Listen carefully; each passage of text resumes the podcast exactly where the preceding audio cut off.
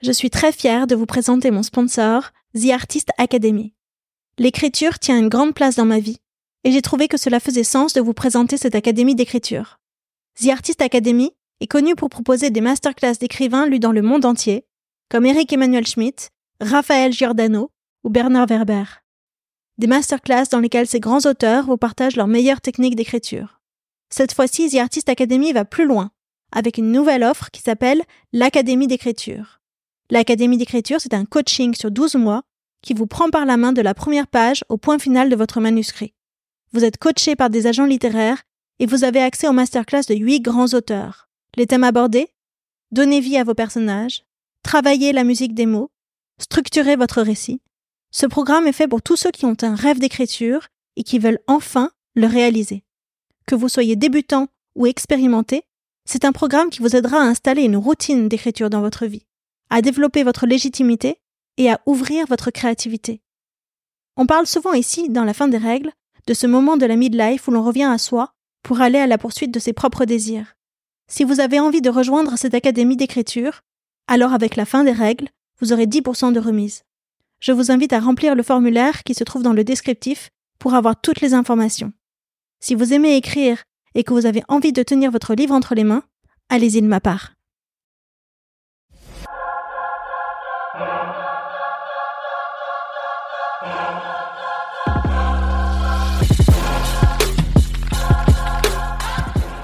La fin des règles dans la vie d'une femme, c'est la ménopause. Ici, les femmes qui sont passées par là vous parlent de leurs symptômes, de traitements et astuces, de leur rapport avec leur propre corps, d'intimité, de carrière professionnelle aussi, mais surtout eh bien, de la fin des règles, celles que l'on s'impose ou que l'on accepte. En les écoutant, vous trouverez, je l'espère, les bonnes infos pour traverser cette période encore trop taboue. Et puis surtout, j'espère que vous prendrez un shot de confiance et de bonne énergie. Je m'appelle Odayo et j'ai 44 ans. Allez, venez.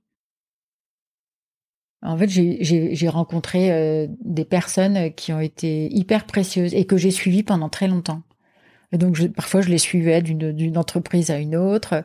Donc, il y avait énormément de fidélité, loyauté. Ça a été euh, quelque chose d'hyper important dans mon parcours. Euh, des hommes tout le temps. Là, si on parle de, des hommes et des femmes, voilà, des hommes tout le temps. Mais bon, j'étais aussi dans un métier très très masculin. Euh, mais du coup, c'est pour ça aussi que ça me ça me parle pas mal. Peut-être que en fait, il y a eu cette rupture là quand j'ai quitté quand j'ai quitté mon entreprise. Euh, du coup, j'ai quitté pour suivre personne, pour suivre moi en fait, pour me suivre moi et euh, ce qui était ce que je découvrais peut-être comme un nouveau moteur euh, chez moi. Euh, et, du coup, ça va complètement affranchi euh, peut-être de cette euh, de ce besoin de d'affiliation, de, de, loyauté, de d'allégeance, comme tu disais euh, tout à l'heure. Voilà, on a besoin d'un maître, d'un de quelqu'un d'un peu plus grand que nous, qui est la figure qui inspire, la figure qui motive, etc. Et en fait, aujourd'hui, je le, je le ressens plus du tout comme ça. Et euh, si je fais le pendant avec euh, ma vie euh, personnelle, euh, au moment même où j'avais besoin d'être choisie, je pense que dans ma vie personnelle, j'avais besoin de choisir moi. C'était les moments où tu disais non, toi c'est fini, là ça va plus être possible. J'ai besoin d'aller ailleurs. C'est vrai quand même, tu vois, c'est c'est un peu fou. Et en fait aujourd'hui, ce que je ressens, c'est que ça s'est rééquilibré tout ça. Comme j'ai plus besoin de d'être de, choisie, de me sentir choisie, de me sentir préférée parmi d'autres. Enfin, je sais pas. Euh, dans ma vie euh, personnelle, ça a été euh, du coup le moment aussi de la de la stabilité parce que j'avais plus forcément besoin de choisir moi. Je vois bien, on était plutôt dans quelque chose où on construisait quelque chose quelque chose ensemble. Il y avait plus cette histoire de je, je choisis, du coup je maîtrise, du coup je contrôle, du coup je peux partir à n'importe quel moment. Et là, euh, et là, euh, du coup, quand on n'est plus dans ce dans ce système-là, on peut parler d'attachement. Tu vois, parce que finalement, l'attachement, euh, c'est rien à voir avec le choix. L'attachement, c'est quelque chose qu'on sent un peu plus profondément, quoi. Mais au contraire, toi, cette ménopause là qui arrive, je le sens, hein, bien sûr. J'ai des tas de petits signes qui me qui me montrent qu'il y a quelque chose qui se passe en moi euh, et que je suis en train de me transformer, même euh, physiquement, je le vois, euh, etc. Je le sens. Euh, mais franchement, je, ça me, je suis hyper sereine avec ça. enfin, je me dis, euh, c'est, je me dis, c'est la nature, quoi. Je me sens proche de la nature de ressentir tu aimes, ça. Tu aimes sentir ton corps évoluer. Exactement. C'est exactement ça. Comme on peut aimer avoir son cycle tous les mois et voir qu'il y a quelque Ouais. chose de vrai qui se passe dans son corps, là, Exactement. tu aimes sentir ces changements. Ouais. Je me dis, bah, je me sens euh, vivante, je me sens nature, quoi. Vieillir bien, ça veut dire euh, qu'est-ce que je accepter, ça veut dire que quelque part euh, on valorise.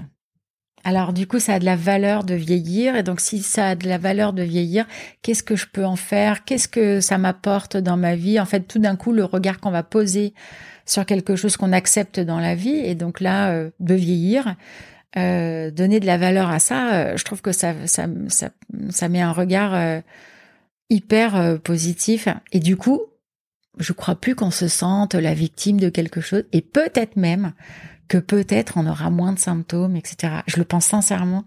Et alors parfois je me dis mais tu peux pas dire ça parce que il y a des tas de femmes qui se qui se sentent totalement accepter leur vieillesse et qui pourtant euh, les pauvres euh, ont des tas de symptômes terribles. Donc ça n'a rien à voir euh, l'acceptation. Mais quand même il y a une petite part de moi qui me dit euh, est-ce que alors il y a peut-être un terrain naturel. Euh, il peut y avoir un terrain génétique, par exemple, qui qui qui permet pas forcément de traverser cette période-là euh, le mieux du monde. Euh, mais peut-être que si on accueille, on accepte, c'est sûr qu'on va traverser le truc euh, le mieux possible. Et donc vieillir bien, ça serait ça, c'est de me dire, euh, ne pas être en résistance, ne pas être dans le déni, euh, euh, ne pas euh, ne pas voir, mais plutôt accueillir, accepter, et du coup traverser ça le mieux possible avec un grand un grand oui en disant ça a de la valeur et ça me ça me valorise, ça a de la valeur. La libido, la sexualité, faire l'amour. Euh, pour moi, c'est plutôt le tout ça, ça va dans le registre de l'intimité, de de de, de l'intimité du couple. Et il y a plein d'autres choses en fait dans l'intimi- dans l'intimité du couple que je mets vraiment au même niveau que euh, faire l'amour, euh, avoir un- une relation sexuelle, un rapport sexuel, enfin. Donc euh, sexualité, euh, c'est une partie de, de l'intimité et, et peut-être que dans ma manière de voir les choses et je pense dans celle aussi de mon chéri. Euh, euh, dans l'intimité, il n'y a pas que la sexualité, donc il y a beaucoup de valeur à d'autres choses, euh, mais qui ont euh, voilà la même valeur que la sexualité. Tu vas vivre intensément. Elle va être intense ta vie, Euh, mais euh, mais c'est ton moteur aujourd'hui et tu vas changer de moteur un jour. Moins peut-être besoin de d'être euh, à fond tout le temps avec quelque chose de très intense tout le temps pour te sentir vivante. Tu vas te sentir vivante un jour autrement que dans l'intensité de La folie de la vie, euh, la Ouais. course non-stop, Ouais. physique et, Ouais. et mentale en fait pour toi hein, à ce moment-là. C'est ça. Exactement. Et, je cours plus pour la même chose, tu vois. C'est pourquoi tu cours en fait?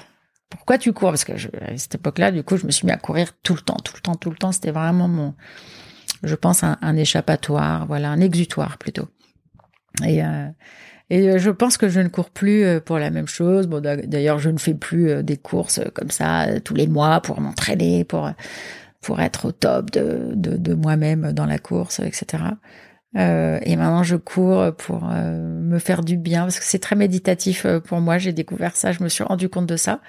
J'arrive pas du tout à méditer euh, comme tout le monde, euh, comme je vois ceux qui méditent, qui s'assoient, qui qui se ferment les yeux, qui c'est pas du tout ma façon. Mais et moi, mais, mais par contre en courant, voilà, j'arrive à vraiment. c'est très très ressourçant pour moi. Et donc, je cours pas pour la même chose. À changer. si vous pouvez m'accorder quelques secondes de plus, s'il vous plaît. Je voudrais vous remercier d'avoir écouté cet épisode euh, jusqu'à la fin. Vous êtes mes tout premiers auditeurs, alors si vous avez aimé ce témoignage, s'il vous plaît, aidez-moi à le faire connaître. Que vous soyez sur Spotify, sur Deezer ou sur Apple Podcast, il y a une icône de partage. Est-ce que vous pouvez cliquer et l'envoyer via WhatsApp?